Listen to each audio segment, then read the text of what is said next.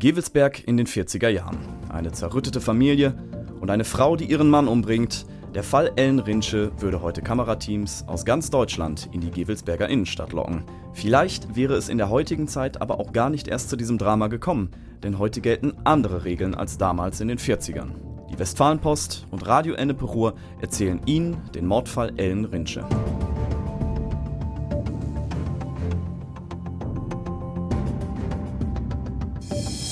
Unsere wahre Geschichte beginnt in den 30er Jahren zwischen Weimarer Republik und Nationalsozialismus. Ellen muss sich mit der politischen Lage aber nicht groß beschäftigen. Sie ist ein Mädchen aus gutem Hause. Die Familie hat Geld. Ellen lebt in den Tag hinein. Und als junge Frau weiß sie, wie sie mit jungen Männern umzugehen hat. Sie ist frivol, flirtet. Ellen ist ein Früchtchen, sagt Vater Josef Fischer über seine Tochter. Er dagegen ist ein Familienpatriarch seiner Zeit, katholisch, streng, immer den guten Ruf der Familie im Blick. Was sollen denn die Leute sagen, hä? Und die Mutter? Sie repräsentiert die Familie, eine typische Ehegattin aus gutem Hause. Im Jahr 1936 bringt Ellen einen Mann mit nach Hause. Er heißt wie ihr Vater, Josef, Josef Rinsche. Begeistert sind die Eltern nicht. Josef kommt aus ärmlichen Verhältnissen. Er hat kein Geld, ist eher ungebildet. Das passt so gar nicht. Aber Liebe lässt sich nicht verbieten. Die beiden bleiben zusammen.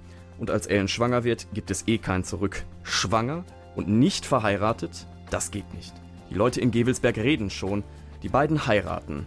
Ellen heißt jetzt Rinsche mit Nachnamen und am Tag der Hochzeit weiß sie noch nicht, dass ihr Ja-Wort der Beginn eines Dramas ist. Der Anfang vom Ende.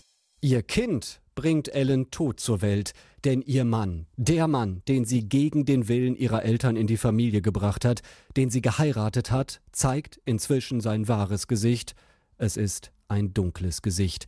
Er schlägt seine Frau, und wenn er mit ihr ins Bett will, dann zwingt er sie dazu. Eheliche Pflichten. Willkommen in den Dreißigern. Als sie es nicht mehr erträgt, vertraut sich Ellen ihrem Vater an, und der, was Gott zusammengefügt hat, darf der Mensch nicht scheiden. Also eine Scheidung ist schon mal vom Tisch. Willkommen in den 30ern. Mal wieder. Deutschland befindet sich mittlerweile im Zweiten Weltkrieg. Josef Rinsche wird von der Wehrmacht eingezogen. Ellen muss jetzt nicht mehr unter ihm leiden. Aber nach dem Krieg kommt ihr Mann zurück. Er ist noch aggressiver, schlägt seiner Frau die Zähne aus, vergewaltigt sie. Ellen wird wieder schwanger, bringt einen Jungen zur Welt. Und in der Nacht zum 3. September 1949 eskaliert die Gewalt in der Villa Dörken im Zentrum von Gewelsberg, in der die Rinsches wohnen. Es ist einer dieser typischen traurigen Tage. Ellen kümmert sich um Kind und Haushalt. Josef geht in die Kneipe, versäuft das wenige Geld. Als er betrunken nach Hause kommt, fällt er über seine Frau her. An den Haaren zieht er Ellen, die schon geschlafen hatte, durch die Wohnung. Er schlägt sie, er tritt sie, so lange, bis sie sich losreißen kann. Sie läuft ins Schlafzimmer, sperrt die Tür zu. Papa, mach Mama nicht tot, ruft der Sohn der Rinsches. Mal wieder hat er die Gewalt seines Vaters hautnah miterlebt. Josef tobt weiter und immer weiter, so lange, bis seine Frau die Tür wieder aufmacht. Er fällt ihr wieder an den Hals, aber Ellen wehrt sich. Dieses Mal nicht mit ihr. Dieses Mal nicht. Das Bügeleisen hat sie schon in der Hand. Ich mach dich kaputt, schreit Josef noch. Und dann schlägt sie zu. Zweimal. Zwei Schläge auf den Schädel, bis ihr Mann zu Boden sackt. Josef Rinsche ist tot. Die Gewaltexzesse haben für Ellen ein Ende. Die Probleme fangen jetzt erst an. Wir sind im Jahr 1949. Die Bundesrepublik ist erst ein paar Monate alt. Notwehr, häusliche Gewalt. Das alles ist noch kein großes Thema in der jungen Nachkriegsrepublik. Also muss die Leiche weg.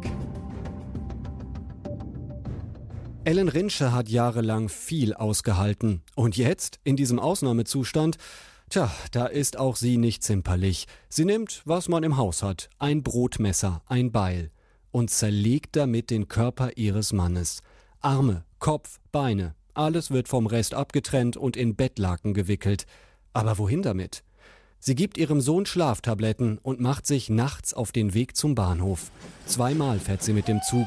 Einmal nach Wuppertal, einmal nach Düsseldorf. Der Kopf von Josef Rinsche landet in der Wupper.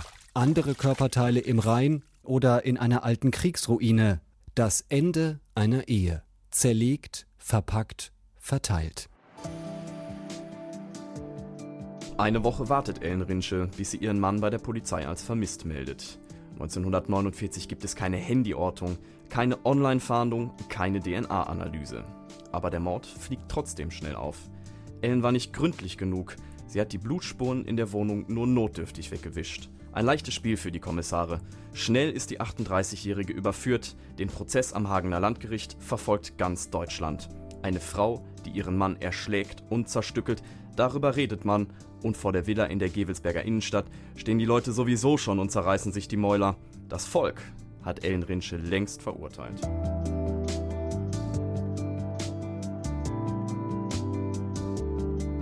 Vor Gericht ist die 38-Jährige zugeknöpft. Sie leugnet die Tat, denn sie geht fest davon aus, zu Tode verurteilt zu werden. Wie werden Sie es machen? Schafott oder oder Pistole? fragt sie eine Gefängniswärterin. Doch die Todesstrafe gibt es in der Bundesrepublik nicht mehr. Erst als Ellen das erfährt, gesteht sie. Sie gesteht, ihren Mann mit dem Bügeleisen getötet zu haben. Im Namen des Volkes ergeht folgendes Urteil: zwölf Jahre Zuchthaus.